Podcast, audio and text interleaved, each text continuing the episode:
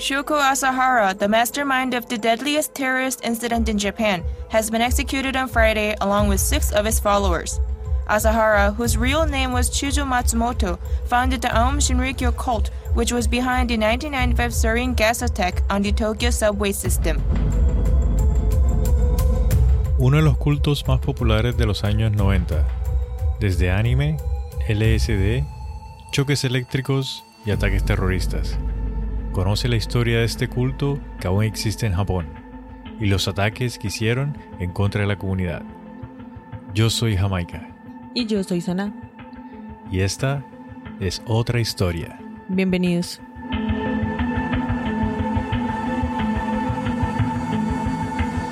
Jamaica, ¿tú qué opinas de la selección de fútbol femenina? Y de todo el tema que acontece a nivel cultural, social, político, económico. Y oye. No, pero sí lo que acontece ah, en el entorno cultural, por lo menos de nosotros los colombianos. Me parece muy importante lo que está haciendo la selección Colombia femenina. Igual no es la primera vez que lo hace. Porque en veces anteriores también yo he visto noticias por ahí de que ha dejado el nombre del país en alto. O sea, las chicas juegan bien y hacen un buen papel cuando están allá.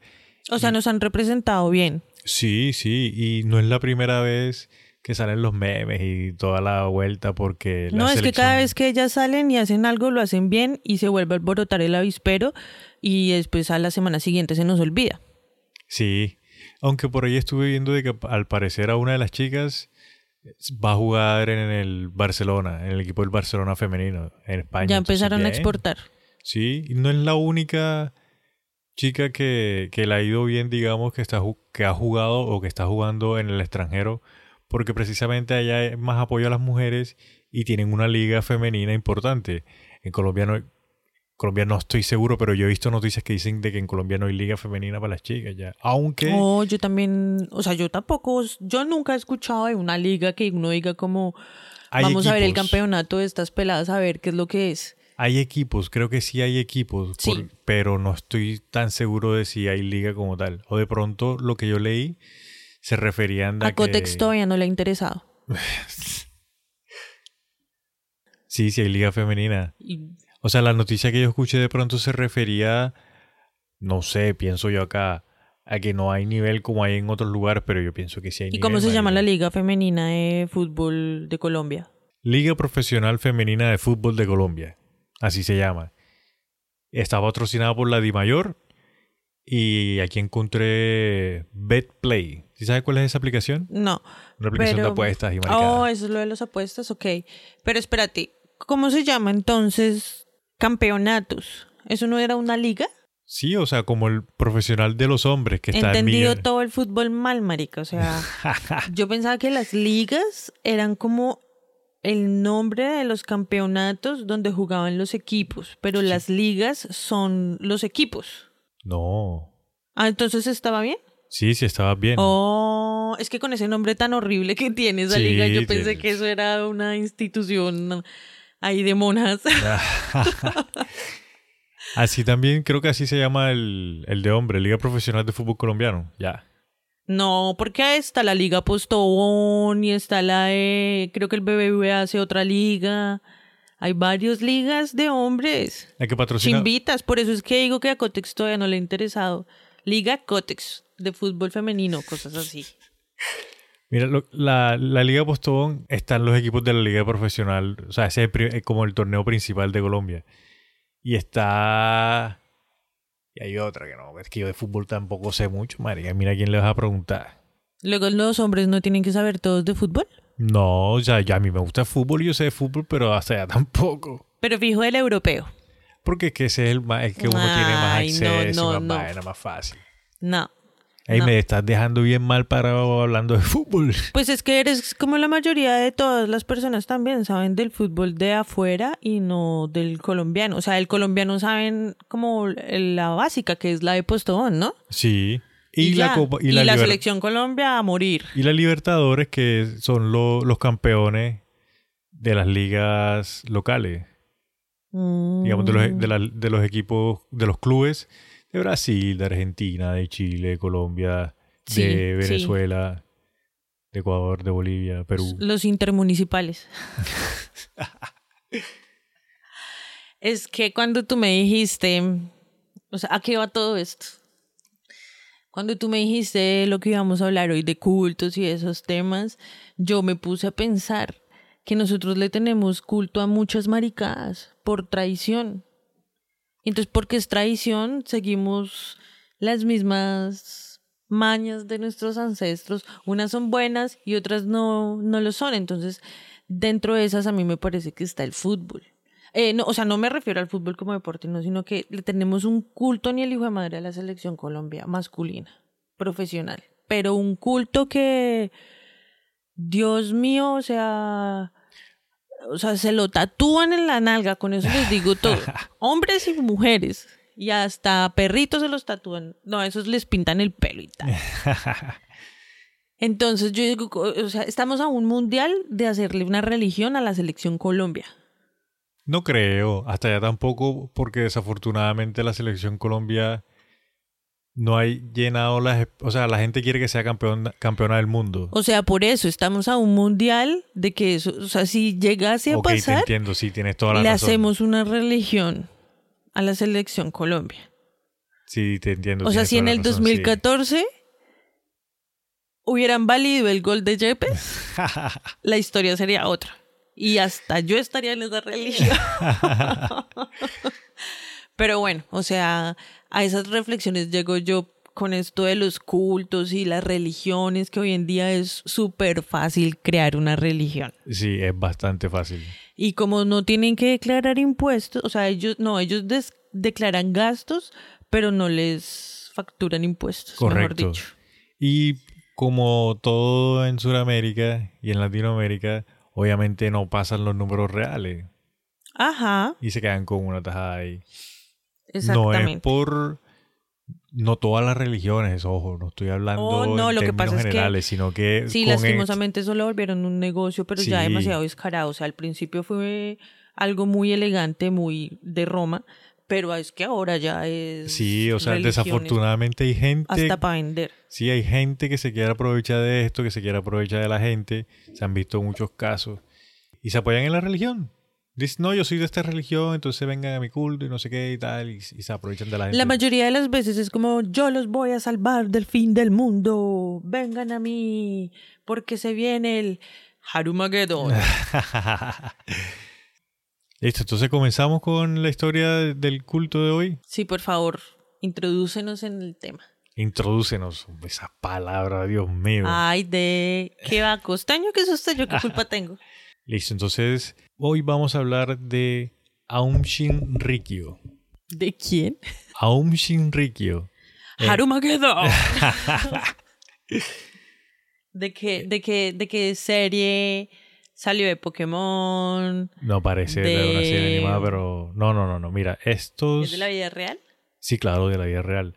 Este, cul- este culto, Aum Shinrikyo en español, porque es japonés, viene Ajá. siendo verdad suprema. La verdad suprema. Sí, una secta apocalíptica japonesa fundada por Shoko Asahara en 1987.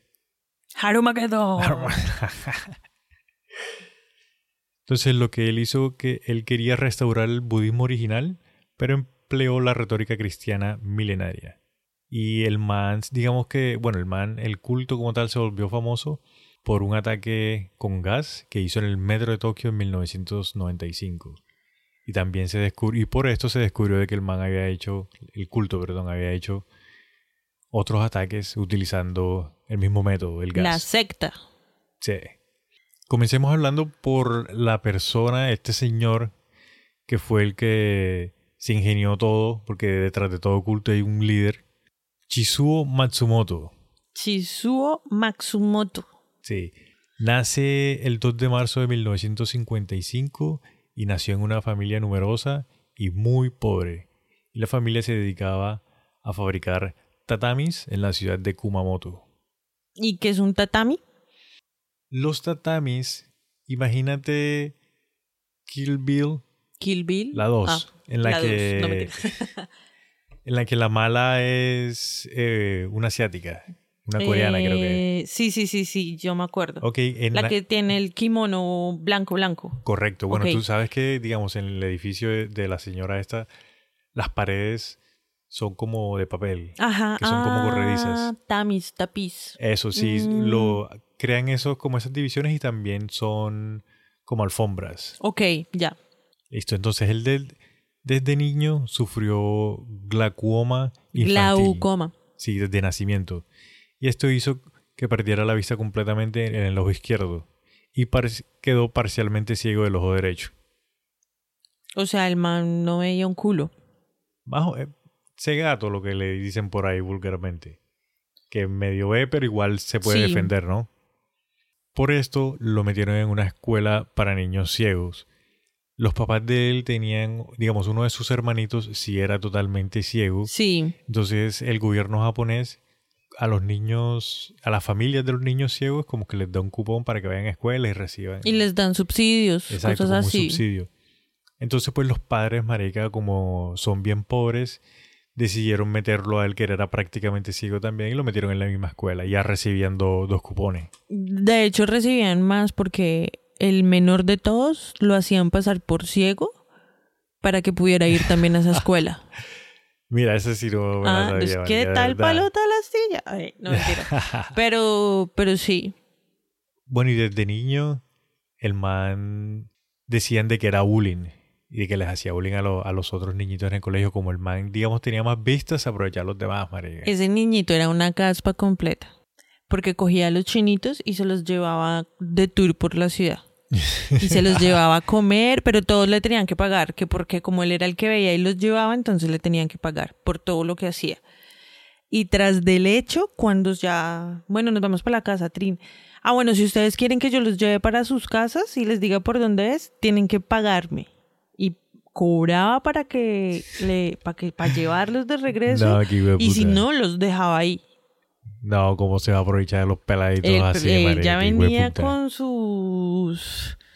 Con sus cositas en la cabeza. También comentan de que a, a todos los niños que eran como su ejército personal en el colegio. ¿De verdad? Sí, que los tenía controladitos y que todos los niñitos hacían lo que él decía. Incluso le compraban los almuerzos. O sea, el no gastaba nada. Desde niño ya Sí. ruleando. Ajá.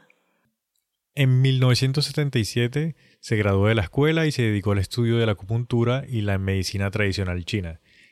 Estas eran como que las carreras comunes para personas como él en Japón. Eran como subsidiadas también por el, por el gobierno para ponerlos a hacer algo. Además de que no, espérate.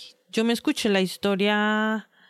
A él lo alcanzan como que a meter preso o algo así.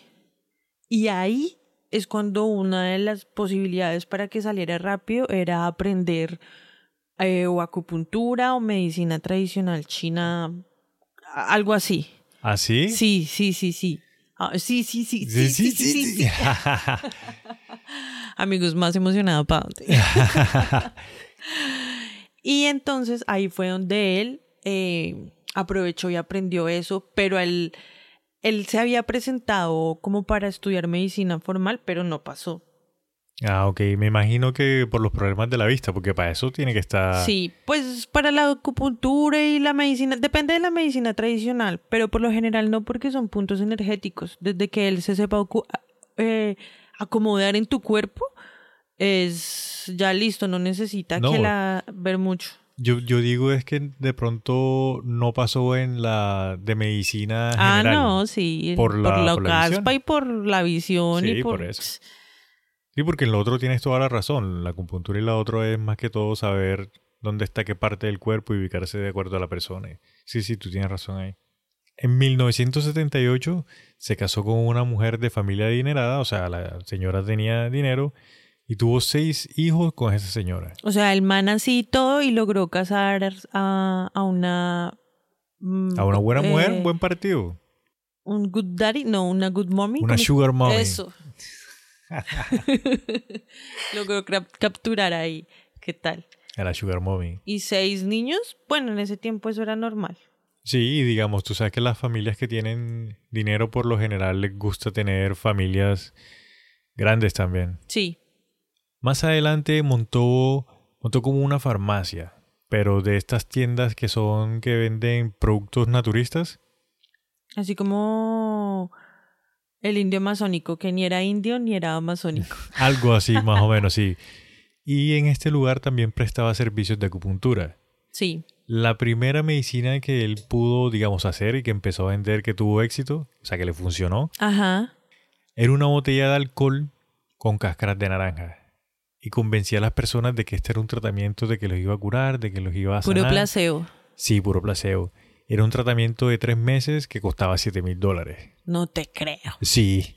Mira, el man tenía semejante parla Pero, que conven- convencía a la gente. pero mira cómo es la vida, Jamaica. Porque, ah, o sea, primero que todo, el alcohol con cáscaras de mandarina sirve, tiene propiedades. Eso es una tinturita y eso se puede hacer incluso con otras planticas y eso es muy bueno. Pero es antiséptico. ah. Pero eh, lo juzgan a él por eso, porque pues a la final le está engañando a la gente diciéndole que eso es el menjurje El maravilloso y no lo es. menjurje. ¿Tú sabes cómo empezaron los Rockefellers? Más o menos. ¿Qué sabes tú?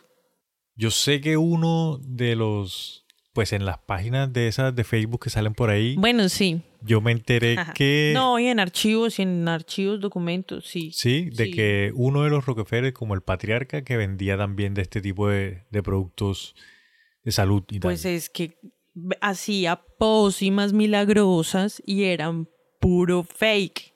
O sea, el man vendía basura, vendía mentiras más bien. Y así fue haciendo su fortuna, fue haciendo su fortuna y cuando tuvo el papayazo, trin, bancos. Sí, invirtió a lo grande y pudo hacer su... Y sabía de negocios. Y, la, y yo también igual eso tardó en generaciones, no fue que el man de la noche a la mañana dijo, ay, Ay, ya, soy millonario. sí. Se ganó la lotería. Pero mira cómo empezaron a amasar su fortuna.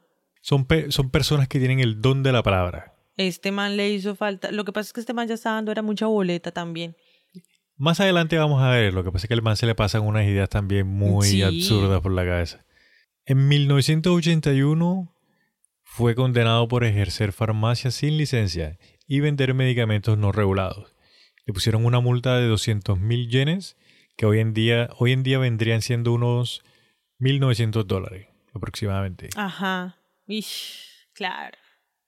Entonces cuando el man, digamos, ya que se ven aprietos, como que se le despertó el interés por la religión. Ya tuvo harto tiempo para pensar. Ah, para recapitular, reflexionar acerca. Y también al hecho de tener una familia numerosa, pues entonces el man pues tenía que trabajar y en sus tiempos libres como que se dedicó a, a estudiar de la religión. Pero él también tuvo como recorridos hipísticos. Oh, sí, claro. Eh, ¿Cómo es que se dice? El ermitañenses. Porque él estuvo por donde, por el Himalaya, estuvo por ahí andando entre esos pueblos asiáticos y aprendiendo Tao, Tantra, budismo. Por eso es que él tiene un vómito ahí de prácticas espirituales. Ahí yo creo que fue cuando se le tostó el cerebro. Y él incluso tuvo la, tuvo la fortuna de estar con el Dalai Lama de esa época. ¿O sí? Sí, y ellos se alcanzan a tomar una foto. Y con el tiempo, cuando el man ya estaba cogiendo famita, se pillaron esa foto y la publicaron. Y cuando publican esa foto, la terminan de cagar porque ahí sí todos los que estaban dudando de, ay, este man será que sí es el Jesucristo y tal, llegan y se le van hacia la, o sea, se unen a su culto, se unen a su secta. O sea, le hacen publicidad gratis cuando lo querían era embalar. Ah, mira. Mm, ahí te cuento ese chisme. Ese chismecito del, de la foto con el Dalai Lama no la tenía en realidad. Sí, por ahí está en internet. Obviamente, amiguitos, toda esta información va a quedar en nuestras redes sociales. Ah. Cero comercial. Teniendo en cuenta eso que tú me dices, voy a adelantar un poquito, pero cuando tú dices de que él estuvo por las montañas y que estuvo visitando diferentes lugares, pasa algo muy curioso, que es que él estaba en una playa, no, perdón, estaba en una montaña y cuando estaba en una montaña, Más bien, sí. sí se encontró con un señor, señor X, o sea, no era ni, ni, ni budista ni nada de esto, sino un señor ahí que vivía Ajá, en un la... oriundo. Sí. Bueno, y, y el man le dice, el Armagedón vendrá al final de este milenio. Harumagedón. Solo una humilde raza sobrevivirá y el líder de esta raza vendrá de Japón. Entonces cuando este señor le comenta esto, a el man como que ¡pam! se le prende el switch. No, y además también él sabía de la eh, premonición, una de las premoniciones de mm, ¿Nostradamus? de Nostradamus, que el próximo Mesías iba a ser como tuerto o algo así. Entonces el man está, no, mejor dicho, encantado de la pelota porque le, le pegaba todas las A profecías. Sí. Bueno, entonces desde ese momento fue que el man como que se le tuesta ya el chip y se empieza a creer el cuento de que él va a ser la persona que va que nos va a salvar en, en la próxima destrucción mundial. Harumagedón. Ahí fue cuando ya entonces empieza a hacer la, la mm, eh, el movimiento. Ahí es cuando empieza ya la vuelta en su apartamento, que lo hacía en su cuarto, algo así, en un cuarto, ¿no? Correcto, sí. En 1987, en el apartamento, como tú Mm, sí. dices, era un apartamento chiquitico, marica, de No, una pues habitación. japonés. En Tokio, porque estaba en la capital, en Tokio. Oh, igual, súper pequeños. Eh, Sí. Cajitas de fósforos. Bueno, el- el- este señor comienza la clase, comienza con clases de yoga y meditación. Y creó un grupo que se llamaba Los Magos Inmortales de la Montaña. La Asociación de los Magos Inmortales de la Montaña. Ese nombre está chévere. Está Yo me chévere. Claro, y lo que pasa es lo que la idea que él estaba vendiendo, digamos de que le llamaba mucho la atención y el método que utilizó para, para publicitarse también fue buenísimo.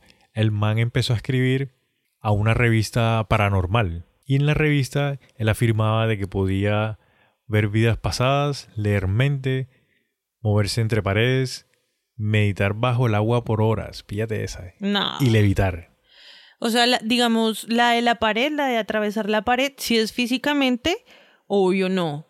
Pero si es una proyección como astral, digamos, te creo. Y si es ver qué hay en la otra habitación, te alcanzo a creer. Pero la de meditar bajo el agua muchas Nah. horas, me parece... Aunque dicen que hay técnicas de respiración, creo que son budistas, budísticas, que hablo lindo yo, budistas, eh, de que mm, alcanzan a respirar como una vez en una hora. Ok, sí, eso sí lo he escuchado. Que son técnicas de respiración tan profundos y como no tienen... Por eso de pronto es que son tan jóvenes siempre. La fórmula de la juventud eterna. no respirar. Es que pienso que al no respirar y estar en, en ese estado de meditación, el cuerpo trabaja más lento, entonces claro. el tiempo pasa más lento en el cuerpo. Sí. Vives más. Bueno, no. Te compro que el mal sabía la teoría de todo eso. Pero de que lo hiciera y lo practicara, no te lo creo porque tampoco es que haya tenido tanta práctica. E- eso era lo que yo te ¿O quería que decir. sí? Ah. yo lo que te quería decir era que el man estudiaba, estudió todo este tipo de técnicas porque dicen de que él cogió como que hizo un mashup, como un mixtape. Cogió todas las mejores cositas de las diferentes religiones, del budismo, del cristianismo, del budismo tibetano, eh, de, la co- de algunas cosas de la misma religión que tenían en Sí. Japón. Y tenía la teoría, marica. Y al tener la teoría, entonces el man dijo, no, es que mira, yo puedo hacer esto, yo puedo hacer esto. Y el man lo hacía más que todo era para llamar gente. Sí, claro. Para meter embuste. Claro, y aparte de eso, en la misma revista en la que estaba haciendo la publicidad, el man montó una foto en la que estaba levitando, la que supuestamente está levitando. Levitando parece como si estuviera cagando. Le- no levitando. Cuando uno está levitando. ah, Cuando se le- levita no hay que hacer esa jeta y amiguitos, recuerden, en nuestras redes están las fotos para que no, no lo dejen solo a su imaginación, No, y lo sino que que, se pasa- rían. Es que eso, digamos que se confirmó después, que él lo que hizo es una técnica de yoga que lo que hacen es cuando están sentados en la, en la pose de meditar, Como con la los- flor de loto. correcto, con los muslos, hacen fuerza con los muslos, Ajá. entonces se elevan un poco como una mariposa. del piso, sí.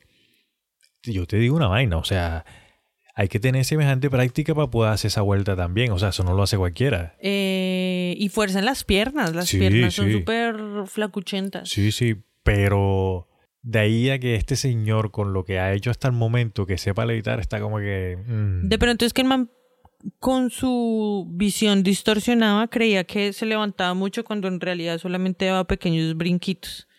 Algo así también. Y, y- Puede ser. y convencía a la gente, marica. La gente medio veía algo y, ay, sí, marica, este man está levitando. Pues después de toda esa época de guerras que vivieron en Asia, Eso es obvio, cierto. ellos estaban faltos de luz, fe, espíritu, Dios, como le digan. Mira que- sistema superior.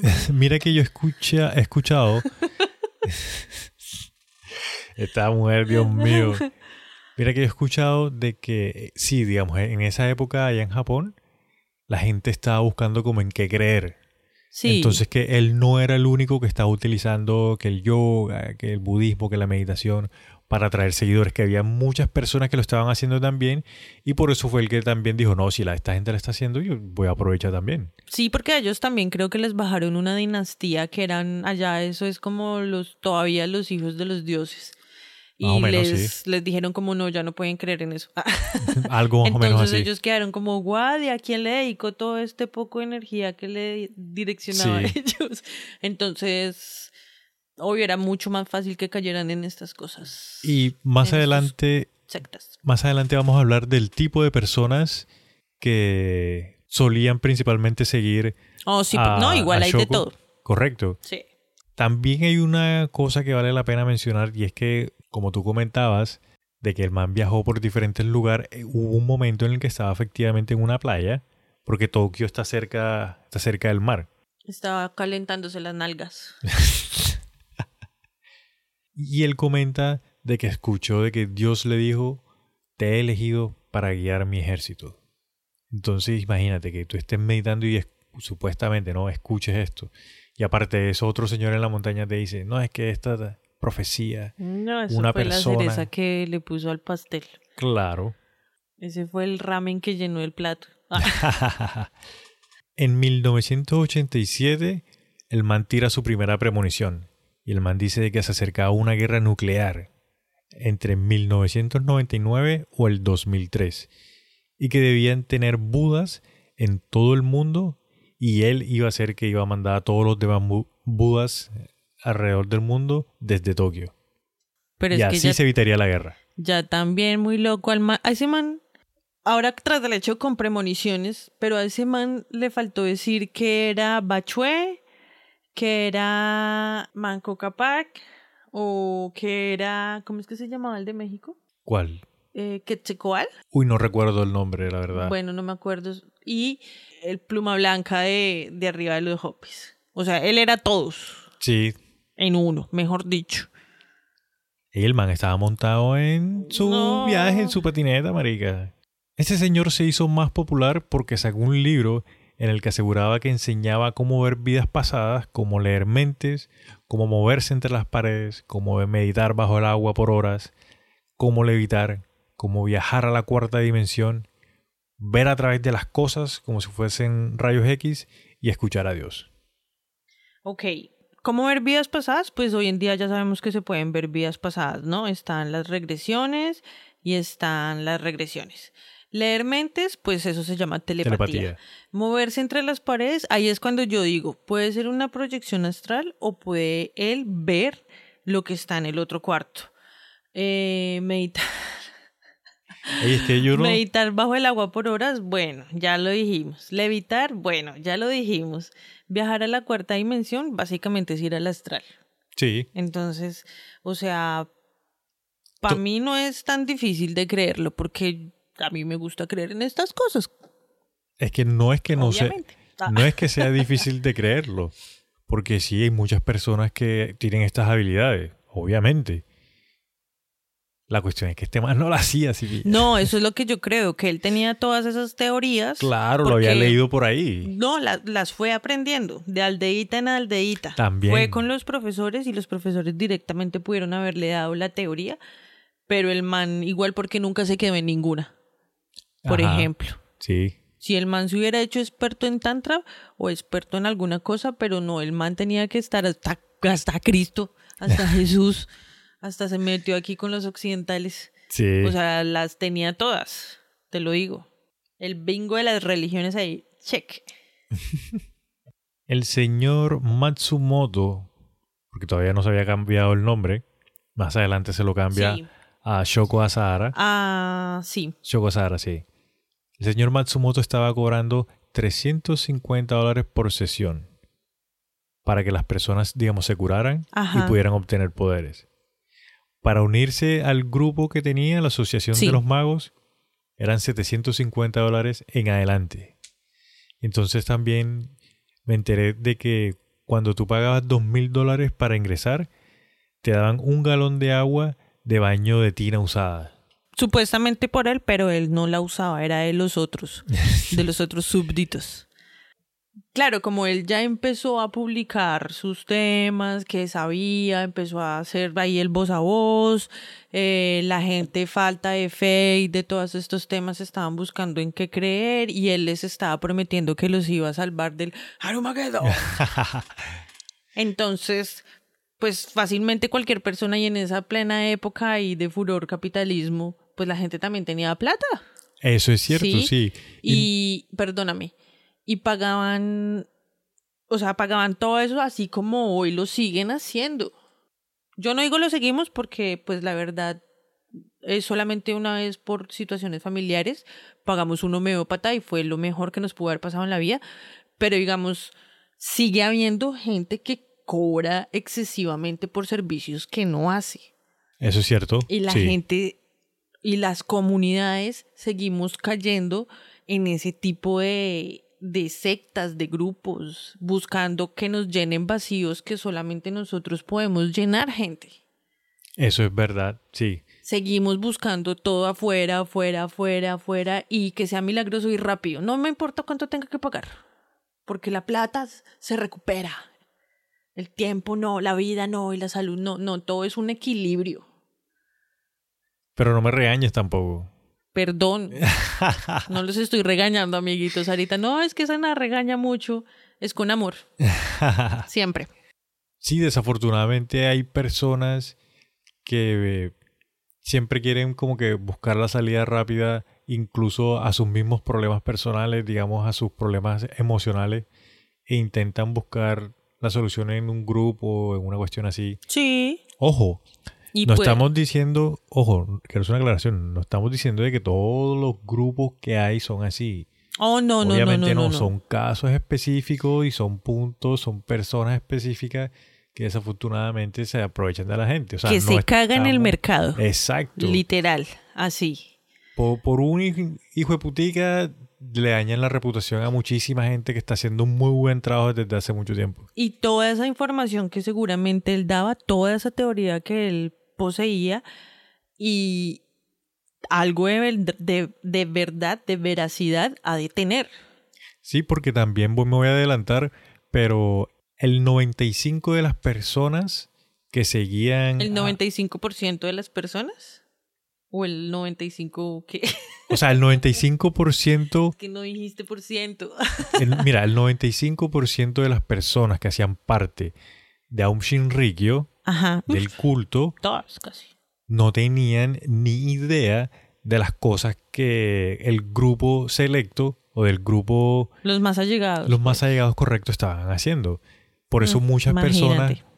muchas personas no creen de que él hizo lo que dicen que hizo. Bueno, lo que en realidad el man sí hizo. La gente está cegada, dice que no, que eso es mentira. Todavía lo defienden. O Hay es que personas ese que todavía lo culto, Esa, defienden, esa sí. secta existe todavía. Esa secta existe todavía hoy, eh, 2022. Todavía está vigente. Tiene un nombre diferente. y sí, cambiaron su rumbo.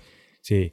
Ustedes saben que los negocios para borrar imagen vieja y reinventarse lo que lo primero que hacen es cambiarse el nombre. Pero nosotros nos encargamos hace. de que la historia no la olvide.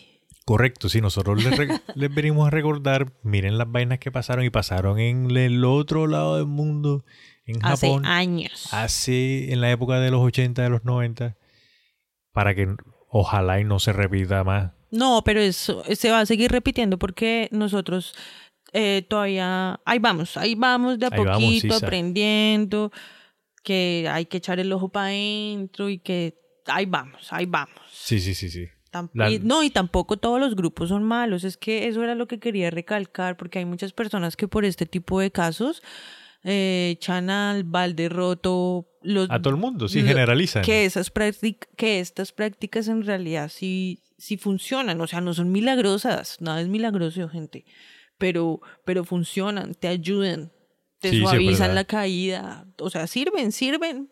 Sí, sí, es verdad. Todo- todas las cosas bien hechas, sin exceso, funcionan. Sin exceso, ojo. Bueno, seguimos. Sin Sí. exceso. El exceso es perjudicial para la salud. Ley 30 del 82. No Güey, se la sabe completa, carajo. tengo ni idea si es así. Estoy inventando. En 1988 ya tenía 1500 seguidores en todo Japón, imagínate. Sí, Y es ahí- que- Ahí empezaron a construir un gran templo cerca del monte Fuji. Y aquí fue cuando ya el man empieza como que le empieza a pedir todas las pertenencias, el dinero, casas, los obliga, ya empieza a establecer horarios, entonces duermen poco. Aparte de eso también les ya empiezan empieza a con dar las poca comida mentales. Sí. A joder. y mucha meditación. Pero yo tengo un chisme. Imagínate que por ahí por donde el man puso el templo y el monte Fuji, Fuji, queda también el parque de los suicidios, creo que es. ¿Lo has escuchado de Japón? Sí sé de qué parque me estás hablando. Y había un parque de diversiones. Y el parque de diversiones, pues nadie le iba porque son tres puntos que le quedan cerca bastante temerosos. Entonces les tocó cerrar el parque de diversiones. Ah, mira, esa no la sabía, pero mira Sí. que no estoy muy seguro lo del parque si queda en Tokio. Ah, entonces Tengo no la, sé. la pequeña duda, la verdad. Pero creo que sí queda cerca al monte Fiyu, Fuji. Fuji. Pero es que, marica, o sea, también tienes que ponerte a pensar de que el monte Fuji es semejante montaña y no solamente Tokio está bordeando el monte Fuji. Ok, pero yo tampoco digo que es que esté ahí abajito pegado a la cola de la montaña, no, yo estoy diciendo es que quedaban cerca. ¿Qué tan cerca? No sé. En Tokio. Cerca, Jamaica, cerca. Ahí ya se les empezaba, como ya ahí ya estaba empezando a demostrar que se les estaba corriendo el chip. Además de que los adeptos que tenía ese sac- esa secta, esa secta, esa secta, no eran cualquier cosa. O sea, no eran cualquier pelagato. Eh, ¿Sí me entienden? Sí, ven, ahora que, que lo mencionas, se me había olvidado mencionarlo. Muchas gracias, mi pequeño saltamonte, por recordarme. Aquí estamos. Mira de que el tipo de personas que se sentían más atraídas por el culto eran los otakus. Oh, sí, los, Los, otakus. otakus. para las personas que no sepan, porque Yo no sé muy bien, o sea, yo, yo los veo y los entiendo, pero no, no sé muy bien qué son. ok, perdón, sigue. precisamente te iba a explicar qué son los otakus, porque es que desafortunadamente hoy en día se tiene una percepción errónea de las personas que son otakus. Ya. Los otakus son estos jóvenes, por lo general son adolescentes, que son muy inteligentes, son ingenieros, son matemáticos, ya, son muy inteligentes, pero son muy retraídos, introvertidos. Introvertidos, sí. Entonces al momento de pero es que ya demasiado. Correcto, sí, o sea, demasiado. Y son estas personas que le gustan mucho los videojuegos, los cómics, son de estas personas que le gustan este tipo de cosas, pero son muy inteligentes. Y también muchas de estas personas que tienen estas características tienen altos rangos en, lo, en el campo militar, en, la política, en, el todo, gobierno. en farmacéutica, en ingeniería, Correcto. en todo, en todo, Y gobernadores. Sí, O sea, era gente, no era gente de la calle como si nada, no, habían personas de cuello blanco, mejor dicho.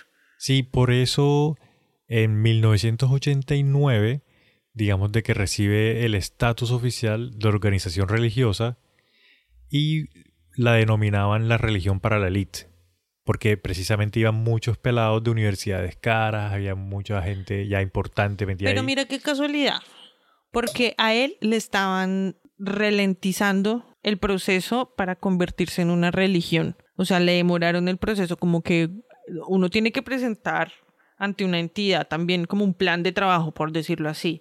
Sí. Y ellos lo estudian. La mayoría de las veces es viable porque pues a la final no hacen nada y tienen la ley de su lado. Entonces, se la demoraron en pasar. Y cuando empiezan a meterse toda esta gente de plata, ahí sí ya sale después aprobada y le aprueban la religión. Claro, es que ya se empiezan a meter la gente que tiene los contactos efectivos. Pues sí, hasta de echaron para política. Sí, intentaron aplicar a política. Pero dicen que ahí fue cuando el man se friqueó. Porque después de que, o sea, hicieron las votaciones para ver si podía entrar de político. Y eran internas, ¿no? O sea, no eran públicas, sino como el gobierno, pues. Para ver si le abrían espacio en, en la mesa y se podían sentar, mejor dicho. Y que tenían que votar todos. Y que ni siquiera votaron los que tenían que votar del partido de él, ¿sí me hago entender? Ok, sí, como o sea, que... ni sus lo- amigos alcanzaron a votar por él. Ni los de su círculo interno votaron por él. Exacto. Ah, mira. Es que yo me imagino que esas personas al momento de votar dijeron como que, ok, sí, el man es nuestro mesías, entre comillas, pero no tiene idea de política. Y obviamente lo van a tratar súper mal y por eso me imagino que no lo Ah, apoyaron. bueno, de pronto también lo hicieron por eso. Pero ahí dicen que cuando ya fracasaron, que no pudieron entrar a la política, él cayó en una crisis muy fuerte y ahí fue donde se les rayó el coco.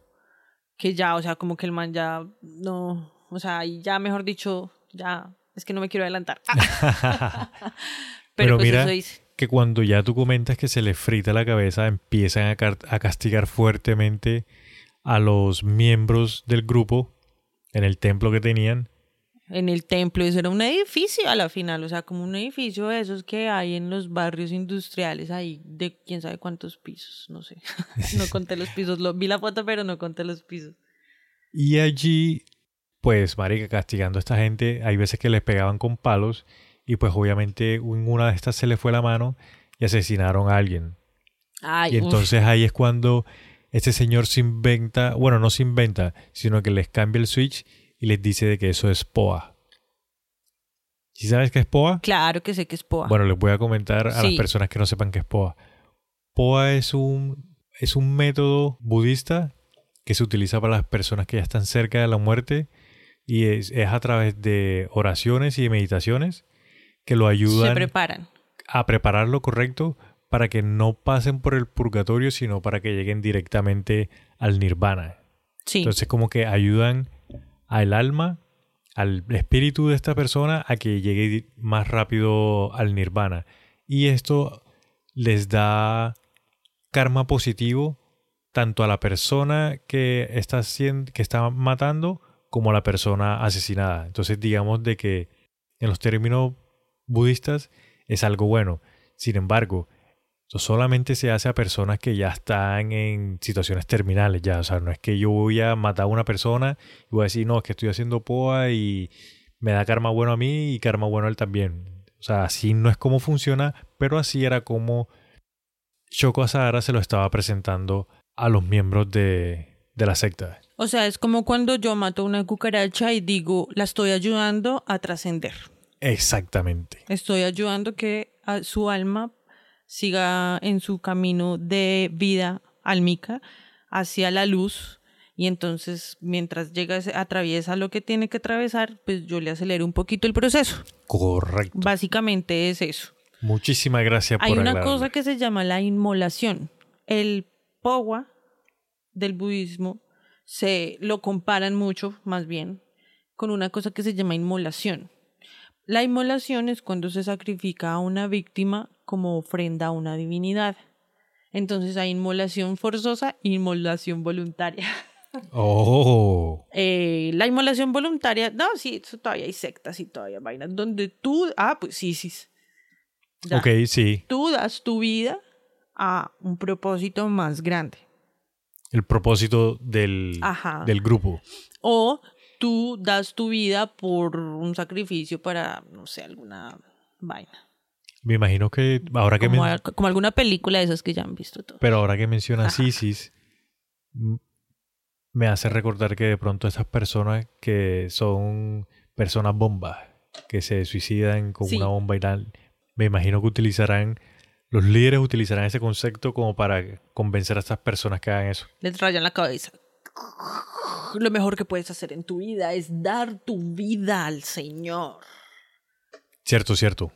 Mira que este señor lo que hacía para convencer a las personas del culto de que el man tenía poderes y tales, era que hacían meditaciones grupales y cuando hacían meditaciones grupales les daba LSD y la gente no sabía que, que estaban tripeando. Ese man les daba LSD todo el tiempo. Sí, O sea, todo el tiempo los tenía... eh, tripeados. sí, trabados.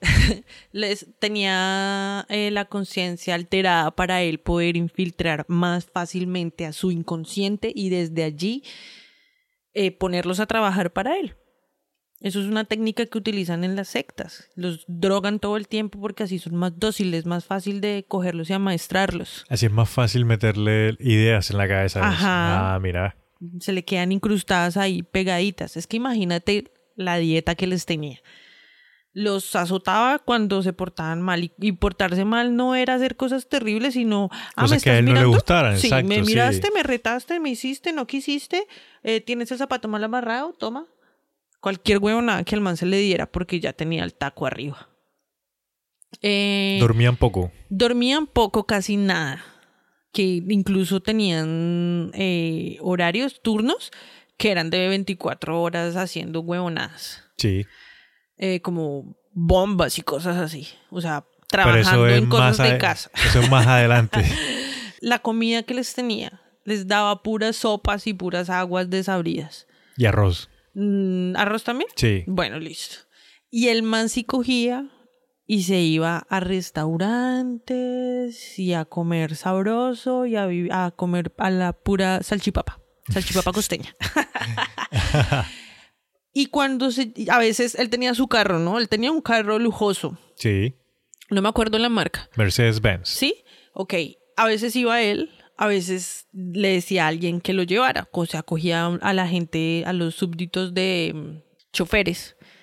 Y los ponía que lo vieran comer y él les decía es que, que los traía para probarlos. Y que si ellos no reaccionaban al verlo comer a él toda esa comida y, a él- y mientras a los otros les está dando agua de papa, entonces que pasaban la prueba. Los llevaba a Imagínate. probarlos Sí. espiritualmente. No, aquí fue puta ese man, oye, ¿cómo hace esa vaina esa Severo gente? cuento que se tiene que inventar solo para decir que le haga el favor y le chofería hasta ahí, hasta... No, pero ni siquiera eso. Eso que tú dices es muy hijo de puta porque, o sea, que le lleve chofer, vaya y venga, pero que lo ponga a ver cómo el man come, Sí. cómo se llena de nada. Y que tenía que pagarle para que, lo, que lo llevara después al, al culto. Como cuando era chiquitico. Mira que finalmente en 1992 es cuando el man se cambia el nombre a Shoko Asahara. Y ahí es cuando publica por primera vez un libro fundacional declarándose a sí mismo Cristo y se hacía llamar el Cordero de Dios. Que quita el pecado de los hombres. Quita el pecado de todo el mundo. No, es que ese man estaba muy loco. O sea, loco. el man era Krishna, el man era Buda, el man era Jesús. El dios al que ellos, digamos, le rendían culto o el dios que los representaba a ellos, sí, mejor, así está mejor dicho. El dios que los representaba a ellos era Shiva. Y encontré de que en el edificio que ellos tenían, tenían una estatua de oro gigantísima ¿Sí? de Shiva. Sí. Claro, la destrucción total, por eso era que eran tan locos y por eso es que ese man estaba tan tostado, él estaba... Es que el mal, el mal es bueno, el mal es bueno. Sin el mal no sabríamos lo que es bueno. Eso es cierto, sí. El mal se necesita, Pero no tan extremo. pero ¿a qué costo?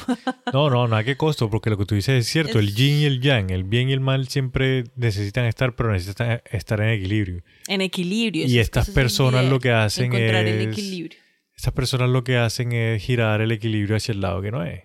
y con propósitos que se suponen que sí, o sea, tras del hecho ni siquiera son conscientes de que están en el lado negativo, en la polaridad negativa, por decirlo así, sino que están engañados. O sea, ellos piensan que están en el lado positivo estando en el lado negativo. Sí, correcto. o sea, más enredados para dónde. Siempre piensan de que ellos son la respuesta a todos los problemas, Sí, que ellos son la salvación. Ellos van a salvar. Pero es que, ¿cómo es que se llama? ¿Choco? Ahora ya se cambió el nombre. Ahora ¿Choco? sí, Shoko Asara. Los va a salvar del Harumageddon. Mira que ya el grupo en esta época como que empezó, ya la policía los empezó a tener el radar porque empezaron a, a pasar eh, cosillas por ahí. ¿Qué pasaba? ¿Qué pasaba? Mira de que desde la época de los 80 varios a varios miembros ya los empezaron a tener en contra de su voluntad. Y los que alcanzaban a, digamos, a liberarse, pues iban a la policía y me decían, les decían, Ay, no, es que esta gente me tiene allá, que no me deja salir. En contra de mi voluntad. O sea, ya se le empezó a despertar el pueblo. No, o sea, eso empezó a pasar desde la época de los 80. Ellos el culto comenzó en el 87. Entonces, desde esa época, obviamente siempre va a haber uno que otro que se quiere salir de esa vuelta, porque no le gusta por cualquier vaina. Se arrepiente, se, arrepiente en la mitad del camino. Correcto. Y hubo un señor, un abogado, Tsutsumi Sakamoto, que le representaba al grupo antisectas y amenazaba con una demanda al grupo. Este señor también representaba a todos los padres, digamos, de adolescentes que estaban allá metidos y que no estaban de acuerdo, o sea, no les parecía que lo que Shoko estaba haciendo era buena. Es que ese es el otro lado que está heavy, porque entonces el man les dice que tienen que entregar todo su dinero, sus propiedades, sus negocios, incluso algunos hasta llevaban a la familia para meterlos ahí en la secta. Entonces imagínate, eh, yo mañana me voy y me meto en una secta de locos, hippies, fuma hierba y me piden todo lo que yo tengo. ¿Y tú qué haces? No, y no solamente eso, sino que. Te quedas en la calle. Si tú eres una adolescente y no tienes cosas materiales, no tienes dinero, de pronto das la gran mayoría de tu trabajo si estás trabajando, lo que hacían era que se iban a vivir con él. Y entonces que digamos que lo que le daban era su tiempo. Entonces le entregaban todo, no las cosas materiales, sino todo su, su, ser como tal. O sea, se volvían empleados, eh, sirvientes. sirvientes, exacto. Y imagínate todos los padres de familia preocupados. Mi hijo y no sé qué, y tengo rato que no lo veo. Y esas son vainas que pasan en en cualquier lugar del mundo. Esposos, esposas, hijos, hijas, pelitos. Claro, pero supongamos de que en una pareja se vaya la señora y la señora le empiezan a pedir todas las cosas y no sé qué. Obviamente el esposo le va a decir, si el esposo no está de acuerdo, le va a decir como que ahí ven acá, como, como así que me vas a entregar la casa, como así que vas a entregar el carro. Y yo qué en que voy a vivir y ahí empiezan también problemas. Se divorcian si el man, digamos, no está tan así enamorado, se divorcia. Y si el man sí está ahí parado en la raya fuerte, se preocupa y contrata un abogado como este, como que mi esposa está allá, sácala de esa vaina que está loca, o sea, ese man está loco y le está pidiendo plata y esto. Ahí están las dos caras de la moneda. ¿Qué, qué situación tan fea debe ser ver a un familiar o algo metido en esos cuentos ahí todos de cultos y ese. Es que una cosa es que vayan a cantar a la iglesia los domingos o los sábados, o los jueves, o los martes, o los miércoles. Ah, pero otra cosa es que ya cojan sus chiritos. No, es que ni siquiera cogen sus chiritos porque ya los tienen siempre con uniforme. Otra cosa es que cojan su culito y se vayan y se metan por allá a comer agua de papa. O sea, fuerte. es muy fuerte. El abogado Sutsumi Sakamoto el man grabó una entrevista en un programa de radio y la cadena de radio cogió, pasó la entrevista que había dado esta señor. Rompió intencionalmente la protección de las fuentes. Entonces el grupo se dio cuenta de quién fue el señor que dio esta entrevista y todo esto. Mm, eso es porque ya tenían infiltrados ahí en todo lado. El grupo insistió en que no pasaran la, la, entrevista, que no la pasaran como para que no les dañara la imagen que ellos tenían. Sí, claro. Y el mes siguiente, Sakamoto, la esposa y el hijo desaparecieron de su casa en Yokohama. La policía no pudo resolver el caso en ese momento, aunque algunos de sus colegas expresaron públicamente sus sospechas sobre el grupo. O sea, los amigos del man, los abogados sospechaban. Claro, es que ellos fueron, ellos fueron, él fue. Yo sé cómo fue esa vuelta. Pues, a mí me contaron. el man manda como que a sus mejores hombres. De hecho, iba a mandar a unos y estaban muy desnutridos y muy sin fuerza y no los pudo mandar y mandó a sus segundos mejores hombres. Y como eran los segundos, o sea, no eran tan buenos como los primeros, los mandó con guardaespaldas. Y aparte de eso, mandó al que era el profesor de artes marciales de su culto, de su secta, perdón. Ay, a Bruce Lee. Oh, sí. El man mandó a toda su cuadrilla de matones allá. Y a la familia, bueno, pues es que ahí ya empiezan las versiones. Ahí ya empiezan las versiones Jamaica. Entonces, ¿qué vamos a hacer? La versión que yo tengo es que los envenena todos con... Porque la verdad se me escapa si, citrato de potasio, magnesio y potasio. Ay, gente, lo siento, les debo el dato. Yo se los pongo en redes. Ustedes saben que yo, yo, yo. Pero los envenena. Incluso eh, una de las personas que, que testifica, o sea, el man ya no se aguanta la, de los que fue, de los matones, de la cuadrilla. El man abre la boca y el man cuenta cómo lo hizo y que mataron primero a la niña y que pusieron a la mamá a ver cómo mató. O sea, fue una muerte violenta, fueron piros. Sí. Fácilmente pudieron haber llegado con la. ¿Cómo es que se llama la espada de ellos? ¿La socana? ¿La, la katana? La katana. sí. Fácilmente lo pudieron haber hecho de forma elegante como se tiene que hacer en Japón, pero no, lo hicieron a lo americano. Envenenando y torturando a todo el mundo. Yo encontré el asesinato de, del abogado un poquito diferente, pero sí fue brutal también. Yo encontré de que efectivamente les estaban inyectando un veneno a la bebé, que cuando le estaban haciendo la bebé se despertó y empezó a hacer ruido. Entonces el papá fue a ver qué estaba pasando, vio lo que estaba pasando y como que se puso a pelear con los manes. Sí. Y los manes cogieron y con un martillo le, lo levantaron a martillazo y lo mataron a punta de martillazo. Luego que pues ya habían envenenado a la nena, a la bebé, la dejaron ahí, fueron a la habitación del señor y ya estaba la esposa y a la esposa la cogieron pum y la mataron también a punta de martillazos. Ay, no. Fue fuerte, sí, fue fuerte. O sea, cualquiera de las dos formas, cualquiera de las dos versiones está súper feo igual. Sí. Lo complicado de este asesinato en particular fue que en el momento no pudieron determinar quién fue el que asesinó a la familia, porque el cuerpo, los cuerpos, digamos que los, los cadáveres. Sí, los desmembraron y los regaron por diferentes partes. Entonces, más adelante, en la segunda parte, después de los comerciales. Después de los comerciales, vamos a hablar de qué pasa con la secta y muchos de ellos, digamos que confiesan las cosas que hicieron y pudieron encontrar las partes en los lugares que ellos dijeron. Es que la historia, el grueso de la historia, hasta ahora comienza. Sí. Amiguitos, la segunda parte va a estar súper, súper buena. Ah, bueno, eh, iba a decir, a los cadáveres este, les dañaban los dientes, o sea, les desfiguraban todo lo de la mandíbula para que fueran también más difíciles de reconocer si los llegaran a encontrar. Es que pensaban en todo, también eran muy malos. Eh, pero es que tienes que pensar de que son personas inteligentes, marica. O sea, no soy cualquier recogido ahí de la calle, son personas Pero mira tú qué incoherencia más grande que una persona tan mala y tan retorcida que sea capaz, tanto el que actúa como el que obedece, sea capaz de hacerlo, todo ese tipo de actos en nombre de una iluminación, en nombre de un Dios, en nombre de, ¿sí me entiendes? De algo divino, de un, ¿sí?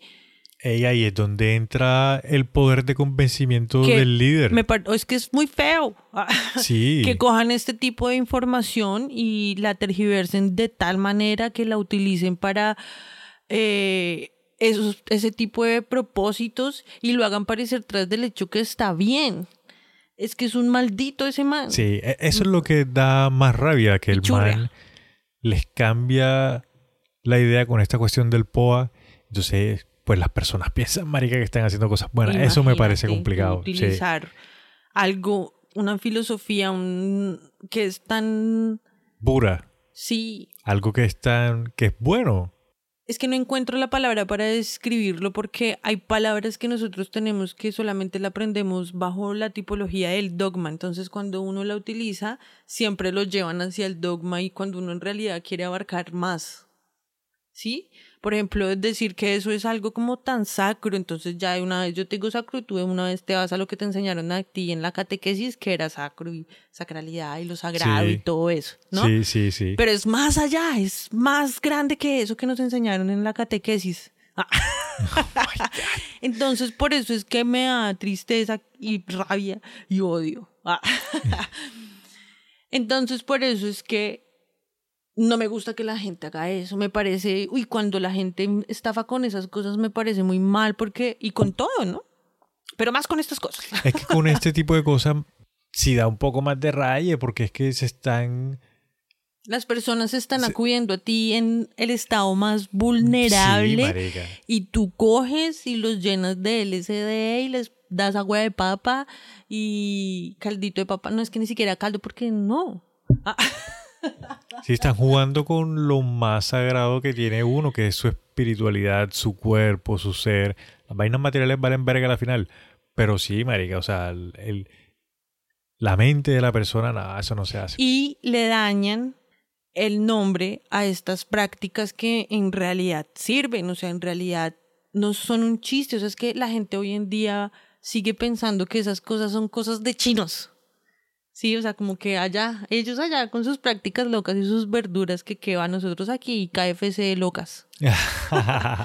y, la, y en realidad son prácticas que sirven y te ayudan a conectar con tu ser. Yo porque siempre me pongo como tan reflexiva al final de los capítulos. Pero mira, que tú mencionas eso y eso, hay mucha gente que no creen ese tipo de cosas efectivamente. Hay muchas personas tal vez que nos están escuchando que no creen ese tipo de cosas. Y si lo llegasen a practicar, si van con el pensamiento de que no sirve, pues obviamente no te va a servir. Eso también es como la medicina. Si tú te tomas un remedio y esta vaina no me va a servir, esto no sirve, pues no te va a servir, marica. Entonces tú tienes que ir con la mente abierta y siempre placebo es siempre tener siempre tener la mente abierta a cosas nuevas para que cosas nuevas nos puedan mejorar y que todas las cosas que nosotros hagamos las hagamos en pensando bien, pensando positivo. Pues es que eso es utópico a la final. no mentiras. Eh, pues es que eso sería lo ideal, ¿no? Pero no falta el Aushinrikyo que venga a cagarse el parche. Cierto. Mi querido Saltamontes, ¿Tienes algo más que decir antes de que terminemos la parte 1 del capítulo de hoy? Eh, sí. Quiero decirle a todas las personas que nos están escuchando que tenemos redes sociales. Arroba otra historia pot. Estamos en Instagram, estamos en Twitter compartiendo contenido. Ahí están todas las imágenes de todos los casos que hemos nombrado. No olviden compartir si les gustó, síguenos y cinco estrellas de una. ni siquiera les voy a decir que si les gustó, cinco estrellas. No, cinco estrellas de una porque yo sé que les gustó. Gracias a todas las personitas que están compartiendo nuestras eh, redes. Eh, los queremos mucho, mucho. Sí, muchas gracias ahí. No hace falta recordarle que estamos también en Apple Podcasts. Ahí nos pueden dejar todos los comentarios que quieran y en las redes nos pueden enviar mensajes de temas que también les gusten que nosotros podemos hablar acá con ustedes. Nos vemos después de este corte comerciales, Jamaica. Bueno, nos vamos y nos vemos para la parte 2 de Aunshin Rikyu. Vamos por el de Dale, vamos para adelante.